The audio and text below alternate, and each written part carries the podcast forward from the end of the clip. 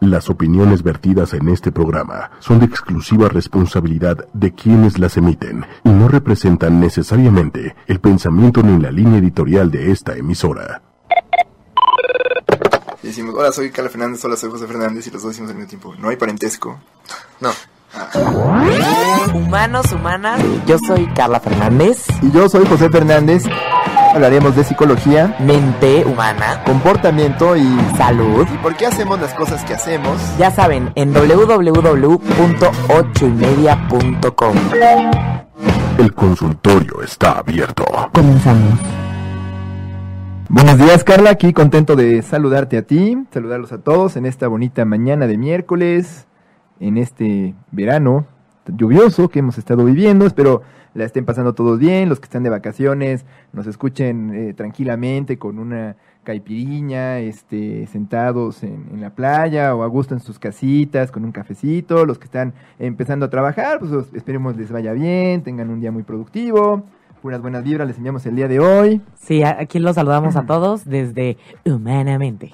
Entonces, bueno, pues en general ¿De qué vamos a hablar el día de hoy, eh, los ¿De qué vamos a hablar hoy, Carla? ¿De qué, qué, tenemos preparado hoy para nuestro auditorio? Pues bien, antes de decirles de qué vamos a hablar el día de hoy, eh, les voy a platicar. Pues miren, las relaciones sociales son necesarias para vivir, sí o no, para sobrevivir. Los, los seres humanos necesitamos de la convivencia de los otros seres humanos para subsistir. Entonces, ¿qué es lo que pasa cuando nos reunimos con nuestros amigos o con nuestros familiares? Definitivamente liberamos dopamina, que es esta sustancia de la que siempre hablamos en humanamente, que nos hace sentir placer, ¿no? Entonces todos sentimos placer cuando convivimos, cuando socializamos, cuando estamos con nuestros cuates.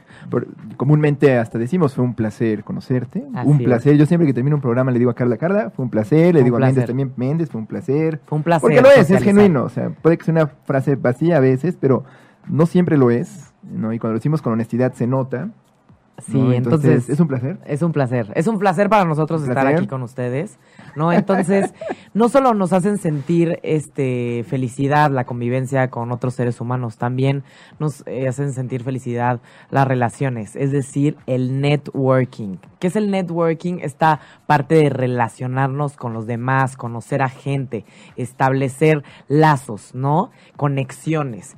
¿Y qué es lo que hace el networking? Pues darnos oportunidades y sobre todo oportunidades laborales, ¿no? Ándale, yo lo asocio mucho con negocios, por ejemplo. Así es. Hay que hacer networking, hay, hay cursos de negocios que tienen sesiones explícitas de networking, sacas la tarjeta, cierras negocios, abres posibles alianzas. Así es. Y eso requiere ciertas habilidades, me Ciertas habilidades, así es. Y al final, el networking se relaciona mucho con el profesionalismo, pero tú para poder tener ese, ese contacto con otras personas que te va a abrir tus caminos en, en, en tu carrera profesional, pues definitivamente, pues el típico ejemplo, si tú conoces a el dueño de la empresa, la probabilidad de poder vender tu producto va a ser mucho mayor o la probabilidad de que te den el proyecto, si conoces a la persona, pues va a ser este mucho más eh, viable que, te, que, que tengas un sí a un no. Entonces, aquí la pregunta es, ¿cómo podemos hacer que nuestras relaciones sean más fructíferas y cómo le podemos hacer para caerle bien a la gente, porque definitivamente para tener un buen networking o para poder encontrar oportunidades necesitamos caer bien. Así es, eh, yo con frecuencia escuchamos luego en cursos de negocios, ¿no? Muchas veces las personas no solo invierten en la idea de negocio que tiene, sino en la persona que lo presenta. Claro. No, no solo están poniendo o apostándole a tu propuesta, sino a quién está proponiendo y qué confianza inspiras como quien puede ejecutar una idea o puede cerrar un buen deal y bueno, darles dividendos a todos y que todos estén contentos. Hay que inspirar esa imagen de confianza y hay que ser también afables y buenas, buena onda, ¿no? Y nosotros, no todos tenemos esa habilidad. Yo, yo la verdad soy bastante antipático. Entonces, el programa de hoy me ha servido mucho para aprender. Sí, el, el, justamente hoy de eso les vamos a hablar. Les vamos a hablar sobre algunas técnicas que los van a ayudar a caerle bien a la gente. Entonces, al final es algo que todos queremos, caerle bien a la gente. ¿Por qué? Porque no nada más es padre que siempre te quieran invitar a sus reuniones o que los demás este, se rían de nuestros chistes le queremos caer a la gente porque de esa forma podemos vender, de esa forma tenemos oportunidades y de esa forma podemos conseguir lo que queremos. Y no nos quedamos solos. Así es. ¿Y, y nos qué? Y no nos quedamos solos. ¿Cómo que no nos quedamos Pues solos? sí, si le caes bien a alguien, pues la gente se va a quedar contigo. Hay gente que puede tener mucha familia y no le cae bien a nadie y se queda sola en su casa porque pues a nadie le cae bien, ¿no? Y Ah, las exacto. interacciones sociales son más una obligación que, que algo que la gente busca abiertamente, ¿no? Entonces, yo Y si estás en tu casa tumbado, no vas a conseguir nada en cuanto a la vida profesional. Tal vez consigues mucha intimidad y mucha, este, pues tiempo contigo mismo, pero eso no te va a dar oportunidades laborales ni, ni académicas. Ni Entonces, yo diría también. ¿no? Así es. Entonces, definitivamente, caerle bien es el foco del programa del día de hoy. Les queremos preguntar a ustedes, ¿ustedes saben qué es lo que se necesita para poderle caer bien a las personas? Pues justamente nosotros sí lo sabemos y se los vamos a decir hoy en Humanamente. Así es, la investigación psicológica ha llegado a algunas conclusiones que les vamos a compartir el día de hoy. Así Y- es. Y, bueno, a manera de paréntesis, yo creo que tampoco es algo muy novedoso. ¿no? Eh, Yo me acuerdo de un libro muy famoso ah, en el siglo XX que se llamaba Cómo ganar amigos e influir a otras personas, de este autor norteamericano Dale Carnegie, que precisamente era como una guía de, qué hacer para establecer buenas relaciones de negocios y buenas incluso el término de cómo influenciar en otras personas suena hasta medio siniestro, ¿no? ¿Cómo puedo yo ser afable y manipular a otros para obtener lo que busco?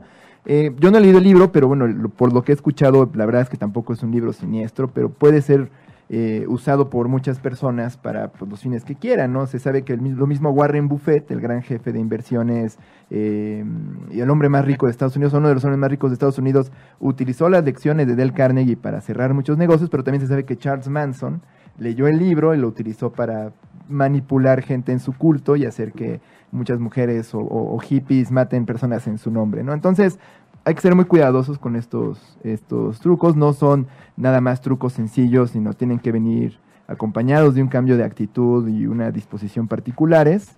Sí, cada quien lo va a usar como mejor le convenga desde sus espacios, ¿no?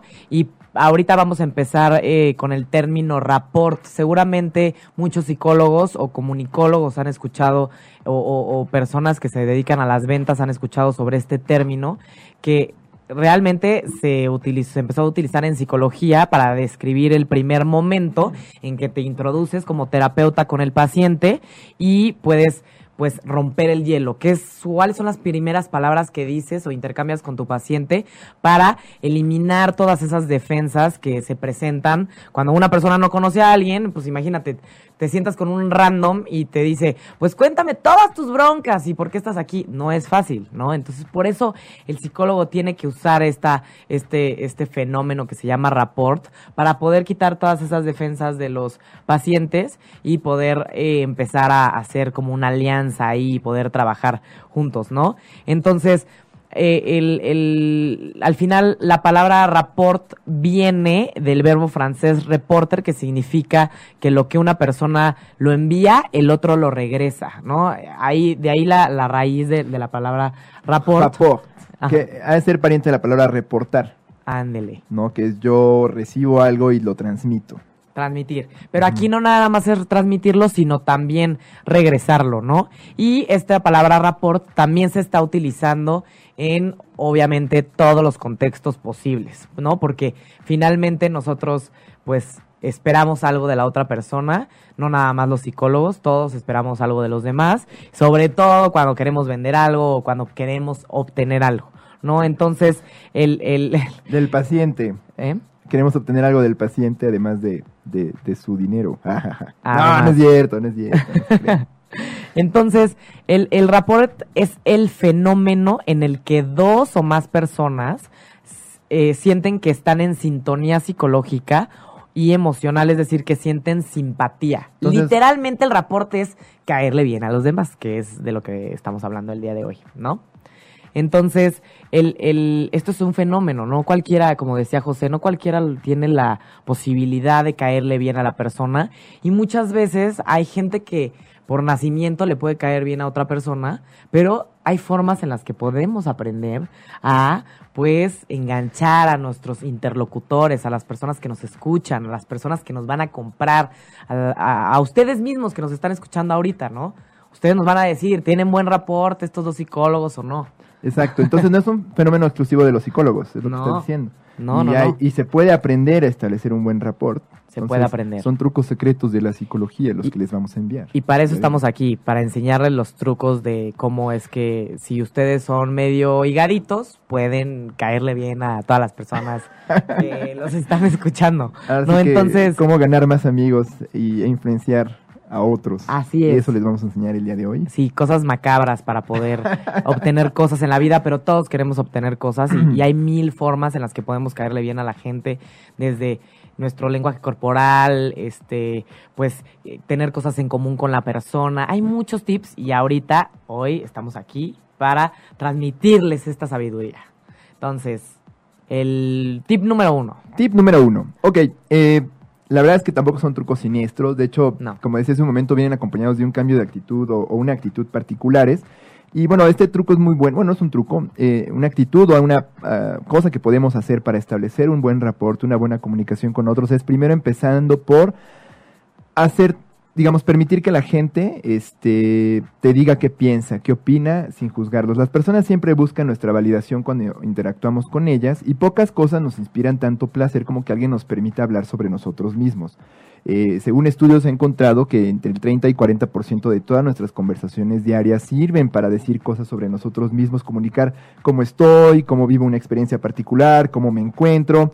Y si algo nos han demostrado en las redes sociales es que, bueno, hay una industria grandísima en, en permitirle a la gente simplemente reportar sobre sus experiencias inmediatas de todos los días. 80% de los posts en Twitter, Facebook, Snapchat son en realidad comunicaciones de cómo está uno, más allá de, de reportar sobre alguien más o sobre otras personas, queremos decir quiénes somos, cómo nos sentimos, cuáles son nuestros puntos de vista. Si a la gente le encanta hablar de sí mismos, Exacto. y, y no necesariamente en el consultorio, ¿no? Con los psicólogos. no, no piensa en muchas interacciones, por ejemplo, los taxistas, el peluquero, a- te pregunta poquito y tú luego luego te dejas ir y platicas todo lo que tienes Y adentro. justo, qué chistoso ahorita que ponga José el ejemplo del peluquero, el peluquero o el taxista. A ver, el peluquero o la pedicurista que más gana es el que sirve de terapeuta, que le dice el estrés. Ay, no, este sí, los quiero de color mate, pero es que mi esposo no me pela. Y esa pedicurista, o sea, yo les puedo decir, la manicurista y pedicurista que va a mi casa a hacernos este manicure y pedicure, es la que me hizo pedicure y manicure desde los 13 años porque es una excelente persona, pero no es nada más por eso, sino porque también es una persona con la que puedes hablar y puedes platicarle de tus problemas a un costo un poquito menor que el psicólogo. No, es broma. Te sientes en confianza. Así al es. final del día y eso te da una ventaja estratégica porque digamos que quien empieza a sacar todo el material que tiene y todas sus herramientas, pues es la otra persona porque tú te presentas en una posición de disposición a escucharlo. Y la otra persona, al momento que identifica esa oportunidad de hablar de sí misma, se va a dejar ir y lo va a permitir y va a confiar en ti porque lo escuchas. Entonces, esto no es así nada más un, algo que se dice por azar. Se ha encontrado, por ejemplo, hubo un estudio realizado en 2011 por Diana Tamir y Jason Mitchell de la Universidad de Harvard, del Departamento de Psicología. Ellos hicieron varios estudios, varios experimentos, compararon actividad cerebral en áreas asociadas a la recepción y expectativa de recompensas, como la comida del dinero. Estamos hablando de esta zona que hablamos mucho en Humanamente, que es el núcleo accumbens, el área mental tegmental, que es donde pasa la dopamina y todo este rollo. Y encontraron que cuando las personas les dabas la oportunidad de hablar sobre ellas mismas, había más actividad en esa zona del cerebro. Se activaba muchísimo. Era como si la actividad sola de hablar de uno mismo fuera por sí misma o, o intrínsecamente valiosa para el cerebro. Y bueno, cuando les pedían hablar de otras personas, que trataran de, de pensar Ya en no tanto. lo que otro podría gustarle o no, ya no tanto, como si de pronto la familiaridad de hablar de uno mismo nos fuera como muy placentero, nos hiciera sentir mucho más cómodos. Incluso en otro experimento que hicieron ellos, compararon a dos personas para que dijeran, a ver, este, te voy a dar la oportunidad de pagar más dinero porque yo en este ejercicio de entrevista te dé chance de hablar de ti mismo o te voy a dar dinero para que en esta entrevista hables de alguien más. La gente pagaba más, le daba más dinero a la actividad de hablar de ellos mismos, aunque perdieran más que si ahorraban tantito y les decían hacer este, preguntas sobre alguien más. Entonces, bueno. definitivamente, si quieren agradarle a la otra persona, tienen que pues darle chance a la persona que hable de sí mismo, preguntarle de dónde viene, qué hace, ¿no? Porque pues aquí hay un elemento. A las personas les gusta hablar de ellas mismas, entonces Exacto. si quieres caer bien, deja de hablar de ti y empieza a darle chance a la gente que hable de sí misma. ¿no? Exacto, es- es- permite que hablen de ellos mismos, pero evita juicios, no construyas conclusiones todavía. Permítete conocer su opinión y además averiguar cómo construyeron esa opinión. Un, un, un, eh, experto en análisis conductual del FBI dice, si de pronto empiezas a detectar que alguien empieza a decir cosas con las que no estás de acuerdo, en lugar de tratar de corregirlo luego, luego, primero permite que hable un poquito, este, o, o pregúntale cómo es que llegó a esas conclusiones tan locas con las que igual no estás tan de acuerdo, como para encontrar un territorio común y que la persona no se sienta juzgada. Entonces evitemos esos juicios. Al final todos buscamos la validación de otros. Ustedes como buenos, como buenos conversadores, como alguien que quieren caer bien, lo primero que quieren darle a la persona es esa validación inicial. Acepto tu punto de vista, lo reconozco. Ya después vendrá el diálogo, pero identifico en alguien, alguien común ahí, no te devuelvo lo que me estás dando, que es tu atención, y así ya, primer establecimiento de, de rapport. Ya están dispuestos a hablar contigo y a escucharte. Bien, entonces, eh, eh, ya saben, darle chance al otro para que hable de sí mismo. Y el siguiente tip sería, eh, pues, ¿qué hacer para que los demás personas te quieran casi casi? Pues suspende tu ego. ¿Cómo podemos suspender nuestro ego? A ver, no hay cosa que mate más el rapport que querer tener siempre la razón, que hay algo que nosotros los seres humanos tenemos, que nos encanta tener la razón porque la lógica defiende sus argumentos, ¿no? Nosotros siempre vamos a querer tener la razón. Y pues a veces para poder tener la razón tenemos que demostrar que el otro está equivocado, pero eso jamás nos va a ayudar en un rapport, o sea, llegar y decirle a alguien, Nat, lo que tú dices está mal, no te va a ayudar nada jamás para vender. A ver, ¿por qué creen que el cliente siempre tiene la razón? Aunque no tenga la razón para caer bien, el otro sí debe de tener la razón, ¿no? Dependiendo cuáles sean los objetivos de cada quien. Entonces, por eso el cliente siempre, ajá.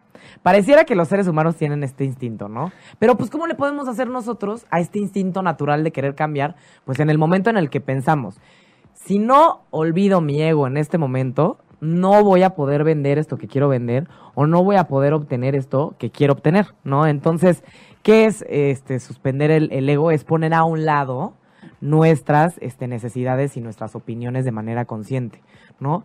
Cada vez que nos sentemos en, en algún momento en donde vamos a conocer a alguien a quien queremos caer bien, pues en ese momento pensar, olvídate de ti, brother, o sea, olvídate de tu opinión, de quién eres, de dónde vienes. Empieza a pensar en de dónde viene esa persona, de, de qué es lo que quiere y a dónde va.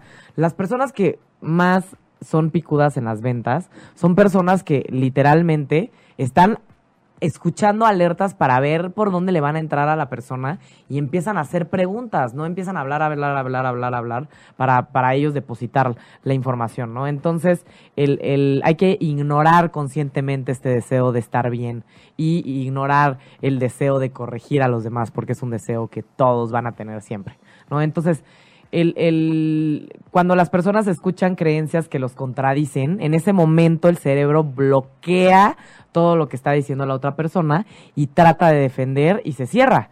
Y ha habido estudios que comprueban que la gente que está viendo posts o, o- o de Facebook o de Instagram o videos que no están de acuerdo a lo que tú piensas, en ese momento los eliminas y los cortas. ¿Por qué crees que en Facebook siempre vemos el típico post de los, los que llegan más tarde siempre son los más exitosos? Y seguro todos los que llegan tarde van a leer el post y se van a poner a leerlos felices. Yo lo leí.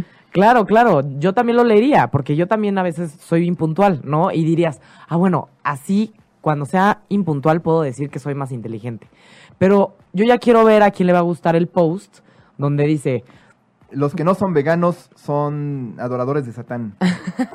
o los que no votan por Morena no quieren que el país crezca. Pues por supuesto que si no estás de acuerdo con eso te vas a sentir muy mal. y no Es lo vas a querer es algo bien decir. interesante. Decía Honorato de Balzac, si, no, si quieres ganar un argumento, un- una discusión, evita obsesivamente tratar de ganarla. Claro. ¿no? Eh, tú ya sabes que estás en lo correcto, pero quieres entender el punto de vista del otro para convencerlo en lugar de imponer tu punto de vista. Y eso es lo interesante. Luego es muy fácil que querramos decir, ah, ya no se puede hacer diálogo porque si no estoy de acuerdo contigo te cierras. Pues tú estás igual también a veces, ¿no? Claro. No, no escuchas al otro que no está de acuerdo contigo y crees que el otro está mal y que tú estás bien. Y el otro piensa exactamente lo mismo que tú. Entonces, Tiene mucho que ver con el punto anterior, porque es este, yo primero voy a escuchar lo que el otro tiene que decir, y yo ya sé lo que pienso.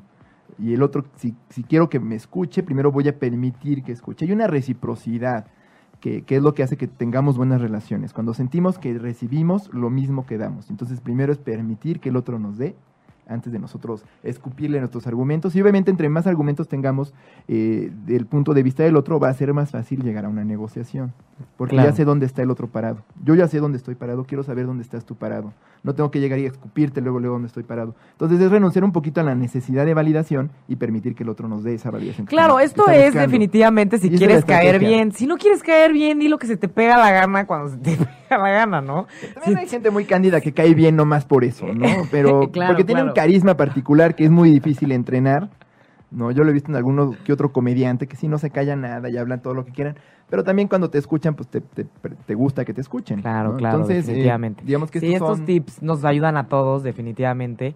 Y, y no les estamos dando lecciones de cómo ser en la vida. Simplemente es, pues, si quieres ganar cosas y si quieres caerle bien a alguien y definitivamente yo creo que si hubiera una pócima para caerle bien a la gente, todo el mundo la toparía porque claramente estamos aquí este todos los seres humanos para querer agradar a los demás, o sea, queremos ser o a la gente que de- nos interesa agradarle, sobre todo, ¿no? Digo, hay, hay gente que no te interesa agradarle, no te, no te excusa de ser grosero, ¿no? Pero pues hay gente que eh, en negocios, te- hay gente que te conviene le agrades, pues estas son buenas estrategias, son estrategias, no, no son trucos, no son, Son estrategias. estrategias. particulares que son muy útiles. Bien, entonces la siguiente estrategia. Es la escucha activa. Este es un truco muy bueno, es una estrategia que utilizan mucho los psicólogos. Y yo creo que aquí el primer punto que tenemos que hacer es escuchar no quiere decir callarse, porque callarse quiere decir que tienes una opinión y que estás peleando internamente por guardártela. Entonces, cuando estás oyendo a alguien hablar y ya pensaste lo que vas a recibir, lo que vas a responderle y nada más estás esperando el momento para decírselo, tú ya no le estás prestando no atención, estás escuchándolo a medias. Claro. Entonces, no quiere decir que te calles, escuchar a otros. Escuchar quiere decir mucho, como tú dices, suprime un poco el ego, trata de evitar estar construyendo ideas en tu cabeza y más bien de veras permite que el otro diga todo el discurso que tiene que decirte. Evita construir o preparar respuestas en tu cabeza. Date un tiempo si quieres para pensar tu respuesta antes de decírselo. La otra persona lo va a agradecer. Entonces, en lugar de estarte preguntando, ¿cuándo le podré decir esto? Porque hace como cinco minutos dijo esto y se lo quiero decir. Más bien pregúntate, ¿cuál de las cosas que me está diciendo me parece más interesante o me sirve más? Por ejemplo, cuando estamos negociando con un cliente, es bueno, ¿en qué punto de su conversación estoy yo encontrando que las cosas que me está diciendo es una oportunidad para mí? Y tratar de identificarlas para entonces después devolvérsela y decir, mira, esto que tú me dijiste, sobre esto nos vamos a... Y entonces tú ya decides sobre qué punto de la conversación, pero el otro ya se sintió escuchado. Entonces la escucha activa... Claro, al, al final, en, el momento de una venta, la prioridad es el cliente. No importa lo que tú pienses, mano. El- la prioridad es el cliente, hay que escucharlo, que se deje ir si quiere contar la historia de su hija y, y que y cuánto se gastó y que tiene problemas y si se va a divorciar. Flétatelo completito, mano, porque si, porque si te lo fletas, hay mayor probabilidad de, de poderlo de vender, ¿no? generar esa empatía, porque obviamente Claro. quiere validación. Oye, fíjate Validación. que... Entonces, eh, oye, no, que mi hija y tú, ah, pues yo también tengo hijos, mira, a ver, cuéntame un poquito más, porque me da curiosidad escuchar tu punto de vista.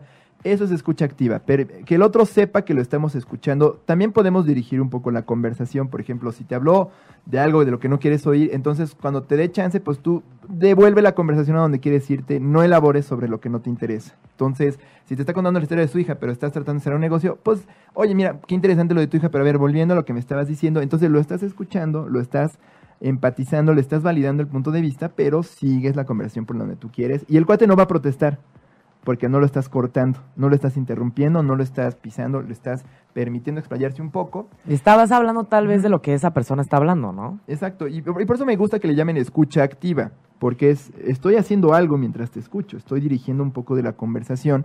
Y bueno, hay algunas... Sí, definitivamente escucha activa es pensar en lo que la otra persona está diciendo, no nada más escuchar y callarse. Ándale, ¿no? no nada más como, como en- eh, había un episodio de Animaniacs que de, de plano los Animaniacs estaban entrevistando no sé a quién y ponían un monito con un resorte que no me le hacía así.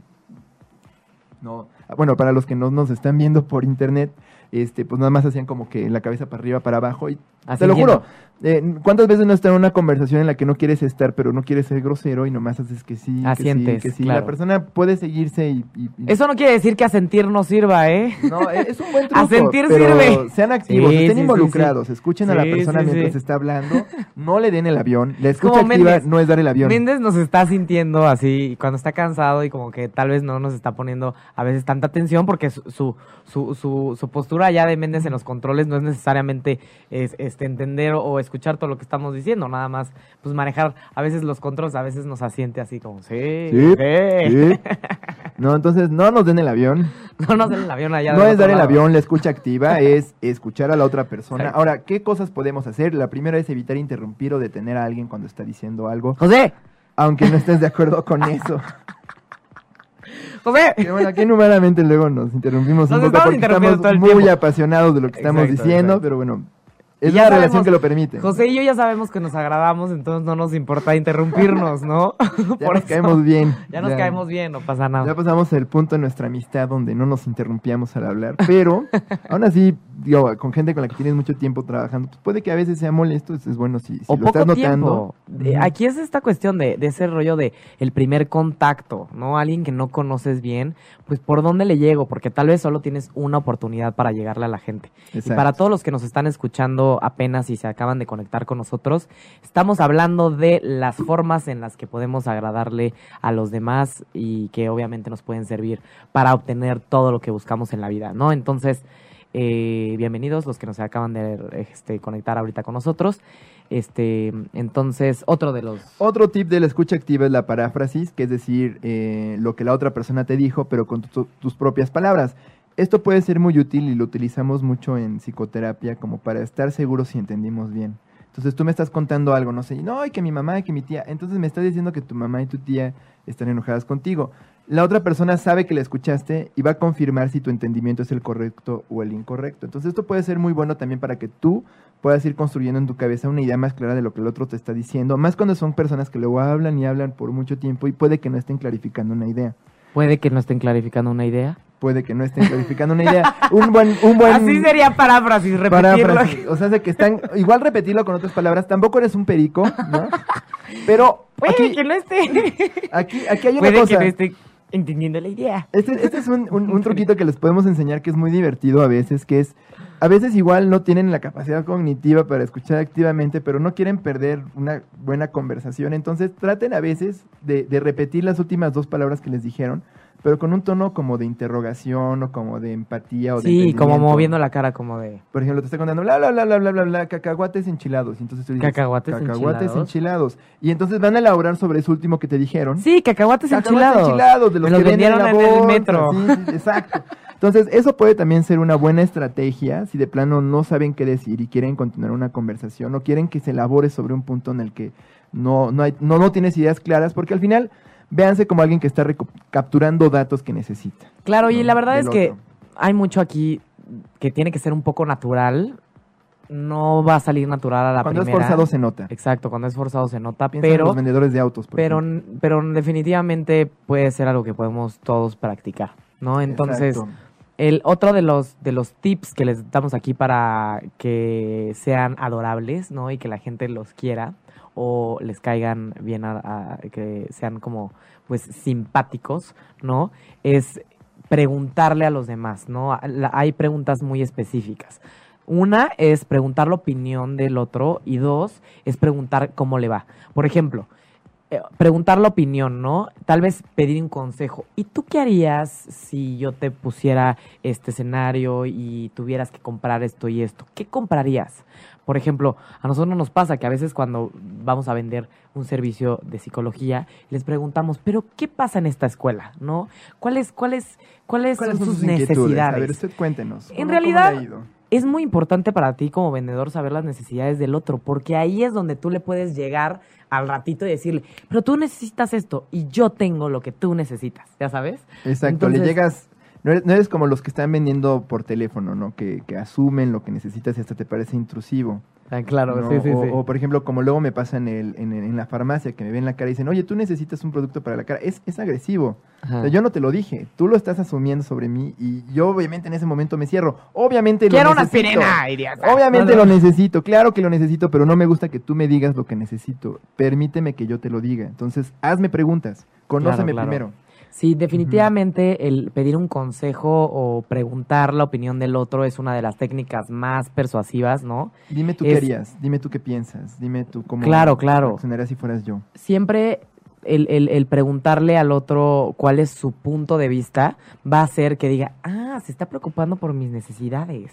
No, pues tal vez sí es a la persona a la que le quiero eh, comprar, ¿no? Que haya un engagement ahí, porque Le hay mi intimidad, eh, hay intimidad, ¿no? Como pues realmente quiere ponerse en mis zapatos, quiere ver la vida como yo la veo, entonces pues tal vez yo también la quiero ver como tú la estás viendo y definitivamente tú quieres venderme algo, entonces voy a querer comprarte porque tú quieres estar como yo estoy, ¿no? Entonces ahí hay un rollo de pues si tú te pones en el lugar del otro, pues el otro va a querer ponerse en tu lugar y va a entender tu necesidad de venderle y literalmente tal vez te va a comprar solo por el hecho de entender que quieres que te compre, ¿no? Exacto, o, o más allá del contexto de ventas, por ejemplo, cuando estás en una primera cita, obviamente hacer preguntas, déjame conocerte más, cuánta familia tienes, eres la única de la casa, cuántos hermanos tienes.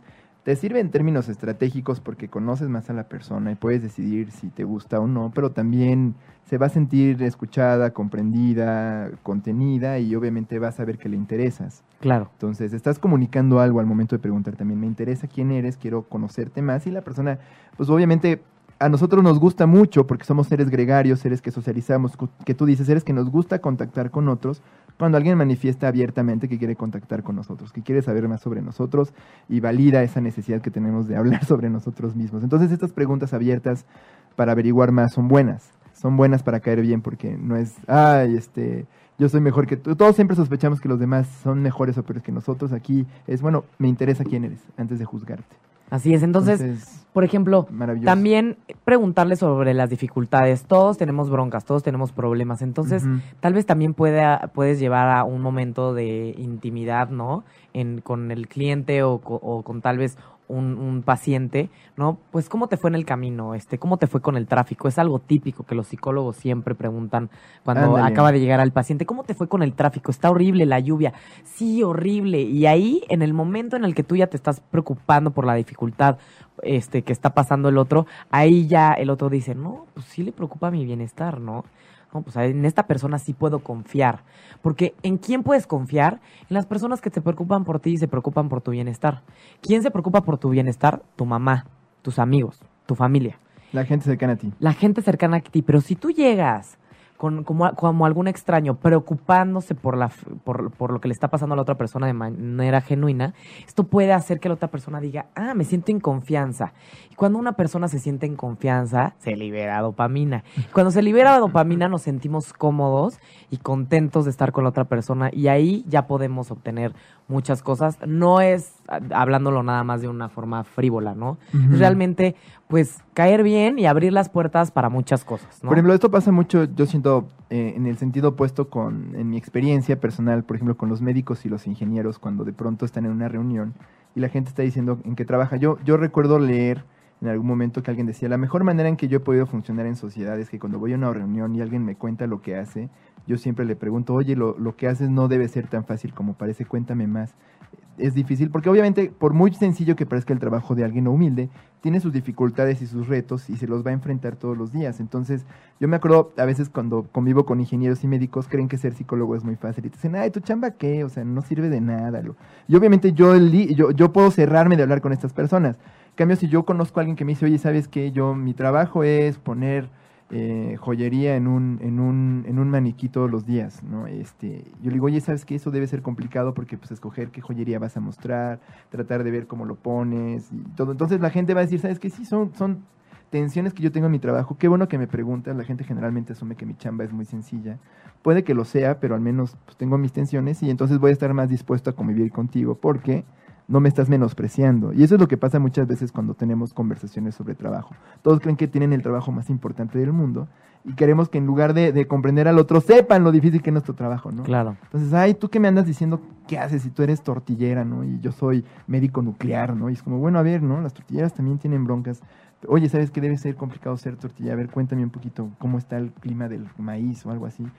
Pero con un interés genuino, o sea, no, no, no mientas por convivir. Exacto. Al No, final, trata también de ¿qué ver hay? la dimensión humana del otro. también es cuestionable porque se dice que tiene que ser genuino, ¿no? Pero cuando alguien llega a vender, tal vez, y sabe el, el que va a vender que esto es lo que debe de hacer realmente, realmente preocuparse, pues el vendedor realmente puede preocuparse genuinamente para conseguir la venta. No, no, nada más hay que pues imitar una, una disque, un disque interés o una disque que preocupación. No es tan complicado realmente preocuparse por los demás, simplemente interésate por lo que le pasa a la otra persona y eso va a a- o va a darte eh, medios para que la persona se abra y obviamente pues puedas caer mucho mejor y obtener tal vez el, el- la simpatía de los demás y obviamente se- siendo simpáticos pues este pues todo es mucho más fácil, ¿no? Yo creo. Ganarse la empatía y la simpatía de los otros. Así es. Muy bien. Bien, entonces siguiente tip. Siguiente tip para no caer gordo es deja claro a la persona que no le vas a quitar todo su tiempo. Véanlo de esta forma. ¿Cuántas veces no se acercaron a alguien en la calle y no hay como ninguna in- noción clara de cuándo te va a dejar de platicar, cómo va y tú estás buscando la manera de salir corriendo de ahí porque aunque te dé gusto verlo, igual no tienes todo tu tiempo para atenderlo. Como a los de a los de la ONU y Ándale, por ejemplo, los que están afuera, la- los que están afuera de Starbucks que te dicen, Los me das UNICEF, dos ¿no? minutitos y tú no te voy a dar nada porque es mi tiempo, ¿no? En lugar de llegar y decirte bueno, hay unos muy buenos que te dicen, ah, qué guapa estás hoy, o este, oye, pues qué bien te ves, te ves muy contenta, ¿qué hiciste hoy? Como que eso también te puede amarrar más. Pero este rollo de, me das dos minutitos, ¿no? No, de hecho, resulta que es bueno preguntarle a la gente si tiene tiempo para atenderte. No, ahorita eh, les voy a decir un estudio que encontró que es muy efectivo, pero hay que saberlo hacer. No es nada más. Tienes dos minutos, mira, porque son muy, muy agresivos estos cuates, porque obviamente están cazando claro. donaciones, saben que nadie está dispuesto a dar una donación. Igual no los capacitan muy bien, igual son servicios sociales que no necesariamente están convencidos de lo que están haciendo. Y eso puede alterar un poco pues la naturaleza del ejercicio de recolectar donaciones. Pero bueno, cuando tú le dejas claro a una persona que no le vas a quitar todo su tiempo, da un encuadre y reduce la ansiedad, porque entonces tú sabes que es una interacción este, sexual, ¿eh? una interacción social que no es, no es una obligación indeterminada, es decir, tiene un fin, ¿no? Va a terminar pronto y entonces tú ya te, te relajas un poco porque sabes que no te van a quitar todo el día o, o que digamos que hay una finalidad concreta a lo que están haciendo. Por ejemplo, si eh, este cuate Robin Dicker, el, de, el, el del FBI, dice que él muchas veces comienza una conversación diciendo, mira, ya voy de salida, pero antes de que me vaya, dime una cosa. Iniciar una conversación con esa frase es buena porque entonces la persona dice, ah, nomás me va a quitar muy poco tiempo. B, mi obligación social tiene un fin, va a cerrarse pronto. C, sé que tengo que decirle una cosa y me libero. Ya después, si la quiero extender o algo, ya es mi decisión, ya depende de que también yo le caiga, pero en ese momento capta mi atención y mi disposición a escucharlo porque sé que no me va a quitar mucho tiempo. Claro, como Es- cuando le hablamos a las escuelas, este, eh, y, y vendemos nuestros servicios, este, de prevención, decimos, este, te puedo quitar dos minutos de tu tiempo, cinco minutos. Sí, claro, dice, ay, o sea, está pensando en mi tiempo. Claro. oye". Y ¿No? mejora hasta su humor porque obviamente antes de yo imponer lo que tengo que decirte, te permito a ti que me digas si puedes o no escucharme y además disminuye la sensación que, como decía hace un momento, de, de- de obligación social. Es decir, bueno, sí tengo una obligación social de cumplir con esta interacción, pero sé que no es, no se va a extender hasta el final de los tiempos, como luego te pasa, por ejemplo, cuando estás en un bar y hay un cuate que llega a hacerte la conversación y no sabes cuándo va a dejar de hablarte. Y dices, no, pues ya me tengo que ir y como que te da vergüenza y, y dejas de escucharlo, incluso dejas de prestarle atención. Entonces, es, eh, hacer esto, preguntar a la persona si puede escucharte, puede recibirte, puede regalarte unos minutos. Pero es curioso porque la verdad es que la gente a veces, este, ya cuando te dicen te puedo quitar dos minutos, dices, no, pues este ya me va a vender, ¿no? Algo me va a vender o me va a quitar 20. Sí. No, pero te preparas. Ahora, ahí, ahí les va el truco. O sea, una cosa es decir, te puedo quitar dos minutos como un, un texto aprendido, como parte de una interacción. Por ejemplo, los de telemarketing lo hacen mucho. Y otra cosa es que tú de veras comuniques que no te quieres imponer y que no quieres molestarlos. Es una señal de respeto. Por ejemplo, Este, y entonces la otra persona se siente segura y en control. Entonces, en lugar de decir, oye, te, te puedo quitar cinco minutos, es, hola, ¿cómo estás? ¿Cómo te sientes hoy? Mira, tienes cinco minutos y darle tiempo para que te responda si los tiene o no los tiene. Y si no los tiene, decirle, bueno, pues dime en qué momento puedo quitarte cinco minutos. Y entonces llegas a un acuerdo, pero entonces estás respetando los deseos del otro de involucrarse o no contigo en una conversación. Un estudio que se realizó en 2010, me parece, por dos investigadores de la Universidad del Sur de Bretaña, eh, en Francia, hicieron un estudio con encuestas telefónicas para hacer donaciones, creo que las niñas exploradoras, donde un grupo hacía, eh, hacía la llamada y decía, hola, tiene usted cinco minutos, mire, yo hablo de las niñas exploradoras para pedir, y así seguidito. Sin preguntar. Y otros decían, hola, tiene usted cinco minutos, se, Se esperaba un tiempo para que respondieran y después permitía que siguiera la conversación. Los que hicieron este otro, esta otra aproximación y otros nomás llegaban, hola, hablo de las niñas exploradoras, quiero que usted me haga una donación. Creo que era más bien de un periódico local que estaba como perdiendo fondos, no de las niñas exploradoras. El caso es que, no sé por qué me José. confundí. El caso es No que de las niñas el- exploradoras. no importa, realmente la donataria no importaba. José sí dona galletas a las niñas exploradoras. Igual Eso es lo tengo que hambre, les se me antojó una galleta. Les está tratando de comer. No, sí, creo que fue, creo que fue para un periódico que estaba perdiendo fondos y otro era comprar galletas para niños con hambre. Algo así era. La donación no importa, lo que importa es que los que daban tiempo a la persona de contestar si tenían tiempo o no, tuvieron más éxito recolectando fondos que los que no. Entonces, Ah, eso bueno, pues entonces seguro los que están afuera de los Starbucks con su este casaca amarilla o naranja o azul para decirte que si puedes donar, seguro alguien sabe sobre habilidades de comunicación y rapport donde te dicen, "¿Me regalas cinco minutitos?" ¿No? Ándale, antes de que te vayas, así. déjame decirte una cosa. Como que decir, esta conversación no es para siempre, Sí. a la gente la relaja mucho Y la pone de buenas también. y te permite más bien disminuir esta sensación de obligación social y entonces, bueno, va, dime lo que tengas que decirme. Entonces, esto es un buen truco, establecer un encuadre de la conversación es bueno, entonces, bueno, ahí lo tienen. Muy bien, entonces Utilícenlo. pidan, digan, digan cuánto se van a tardar antes de echar todo el choro completito, ¿no? Ándale, a mí me gusta, por ejemplo, preguntar, ¿te molesto te interrumpo? ¿Sabes qué? Sí, José ah, bueno, siempre que cuando habla dice, te molesto o te interrumpo, siempre, siempre dice eso. No, y, y- y obviamente permito que me digan si sí o si no. Y no me ofendo si me dicen que sí los estoy interrumpiendo, que también es lo que pasa, ¿no? La cosa es que no te ofendas. Si te dicen que no te van a recibir. ¿no? bueno, Pues, igual ¿para te voy a interrumpir, pero no te ofendas, bro, ¿no? Sí.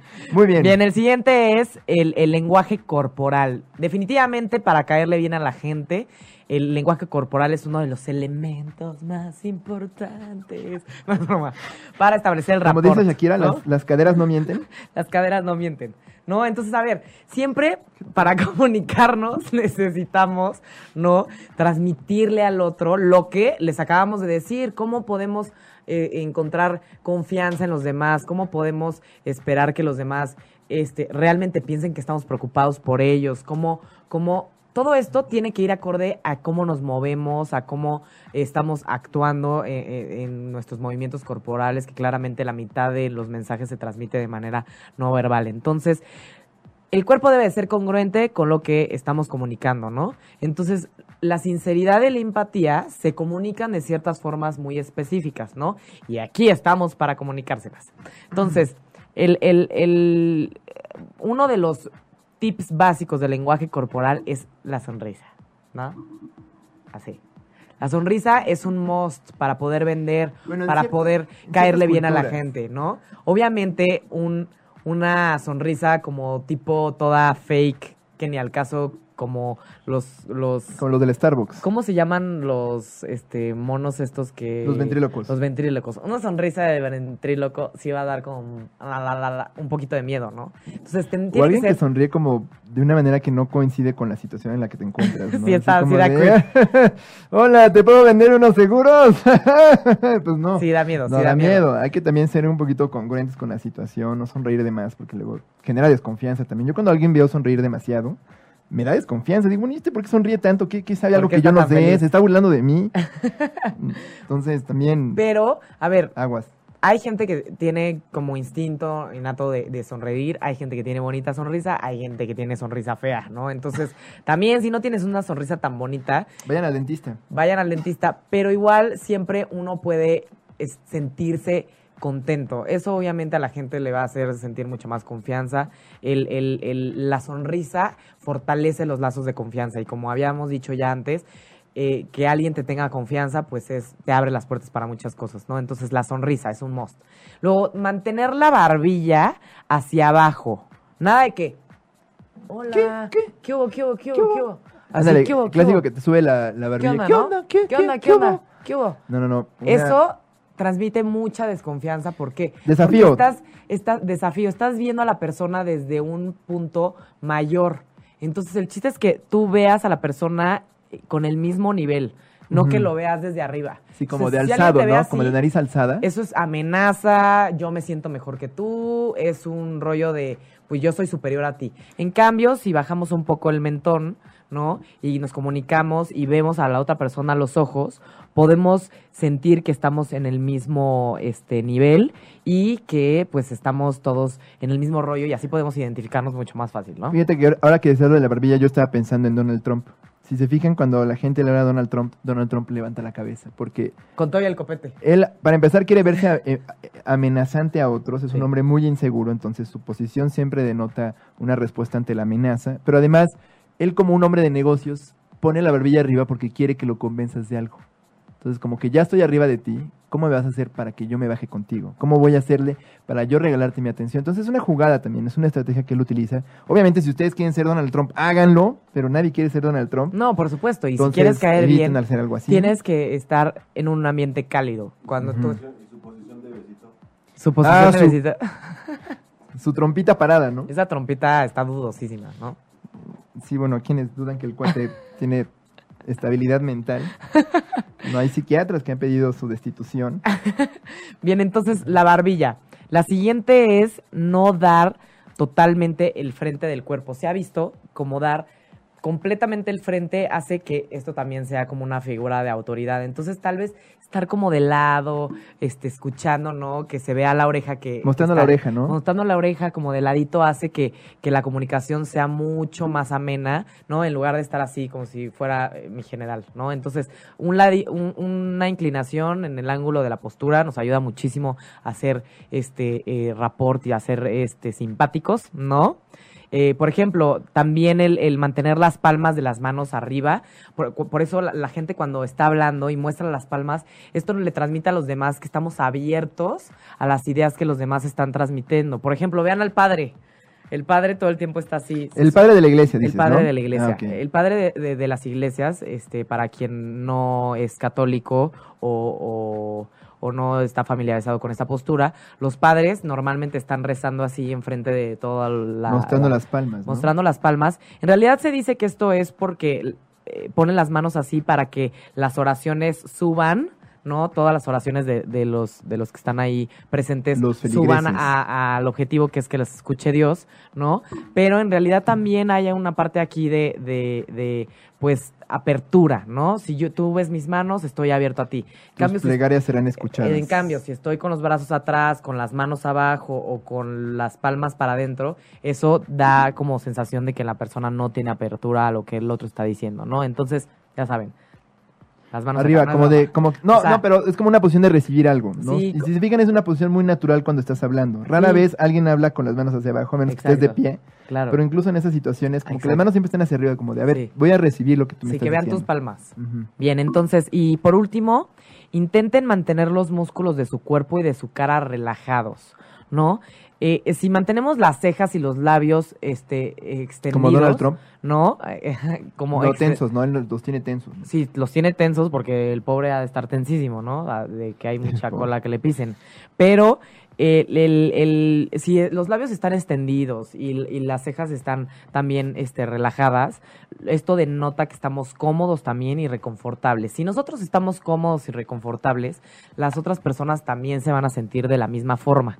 Entonces, si, si tensionamos la boca, así, o si estamos angustiados así, la otra persona se va a sentir tensa y angustiada.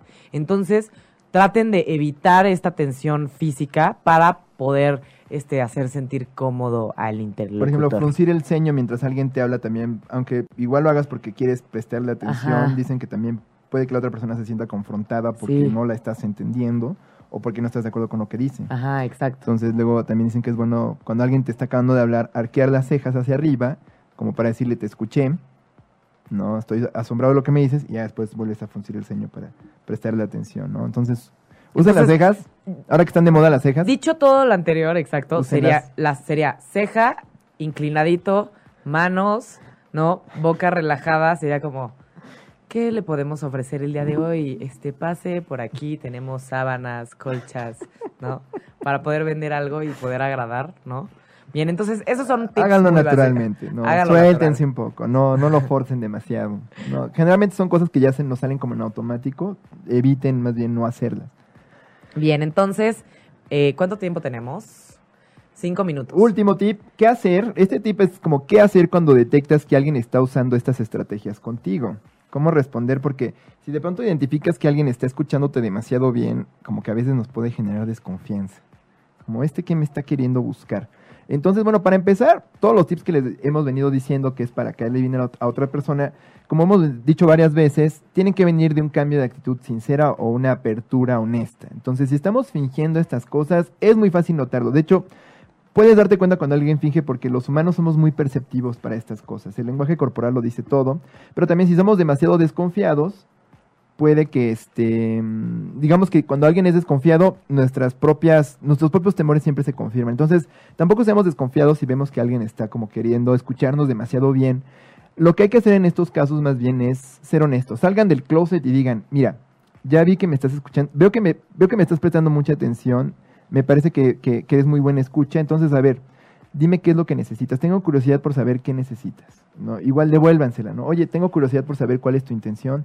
Dime qué quieres, yo tengo mis objetivos, tú tienes los tuyos, a ver, vamos a decirlos y veamos cómo podemos trabajar juntos. ¿no? Porque de pronto, si, si, si, si alguien nos está inspirando suspicacia, es bueno a veces decir, bueno, ya pasamos esa etapa en la que nos estamos dorando la píldora y nos estamos cayendo bien, ahora llegó el momento de sacar al gato de la bolsa, como dicen, y decir las cosas como son. Claro, es que ese es el punto. No, ya estamos en un A lugar ver, de primero agrada, apertura. primero agrada, ¿no? Que abre el canal de comunicación, que te tengan confianza, que suenes familiar, que sepan que te estás interesando por la otra persona. Ya después de un ratito de, como decía José, que ya hay esta comunicación abierta, ya confías en el otro, todo, ahí es donde ya Así de, llega. Oye, estoy el- platicando el- muy a gusto contigo, pero tengo curiosidad. Oye, vale 5,000 necesitas, varos, ¿no? Ándale. A, a mí me ha servido mucho. Oye, me encanta platicar contigo, pero a ver, dime en qué puedo ayudarte. Tengo curiosidad por saber por qué estás platicando conmigo. ¿Qué puedo hacer yo por ti?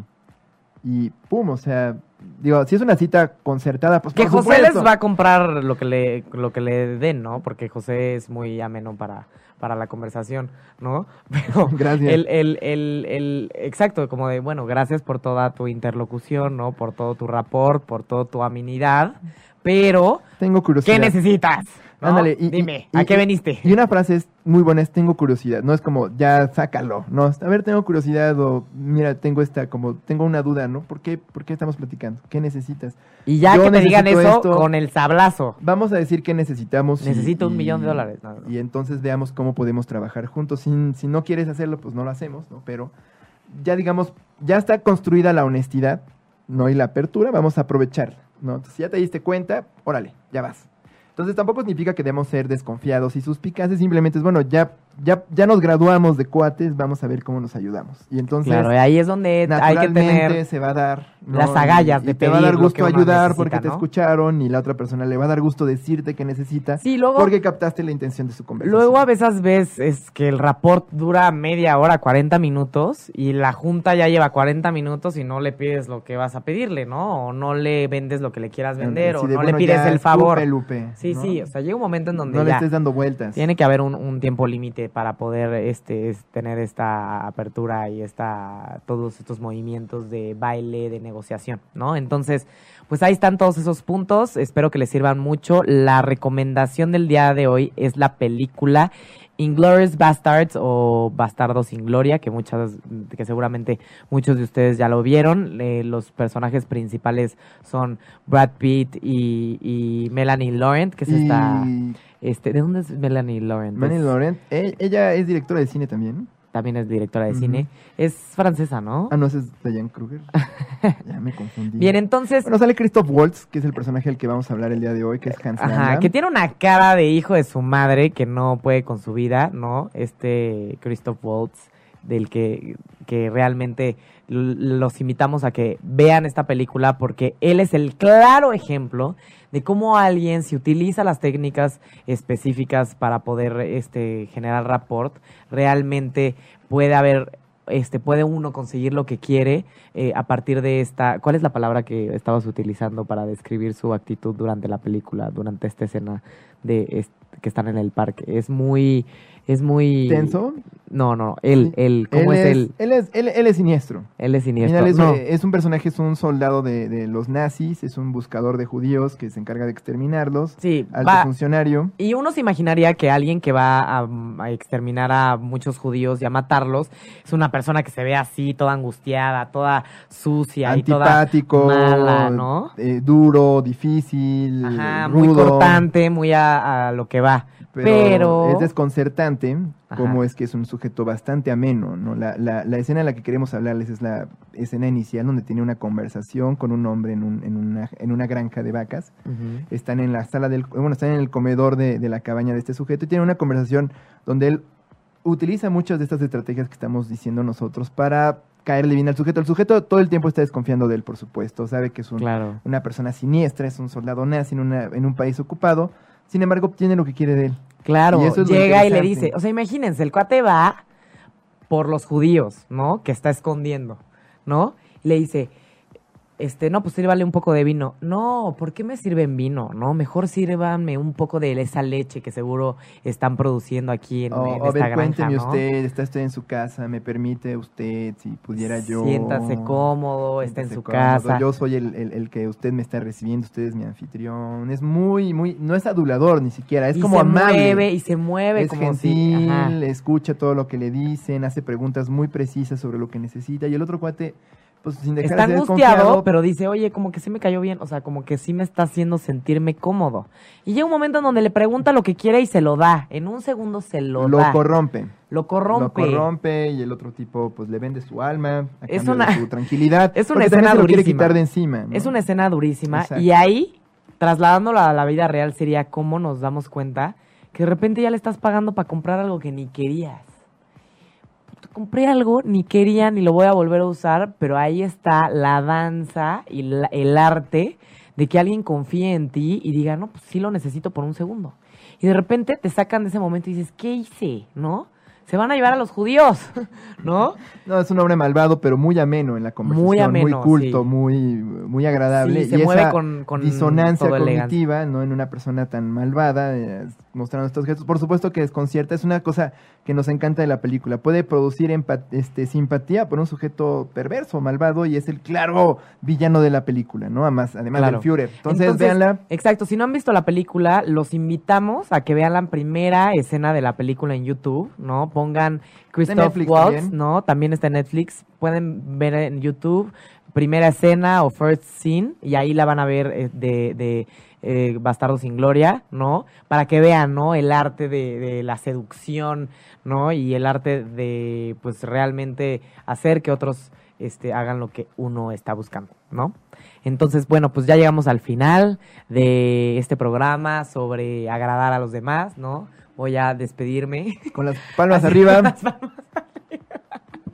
Pues muchísimas gracias por acompañarnos el día de hoy. Nos vemos el próximo miércoles a las 9 de la mañana. No mientan por convivir. Nos vemos el miércoles. Hasta luego a todos. Un placer. Bye. Chao.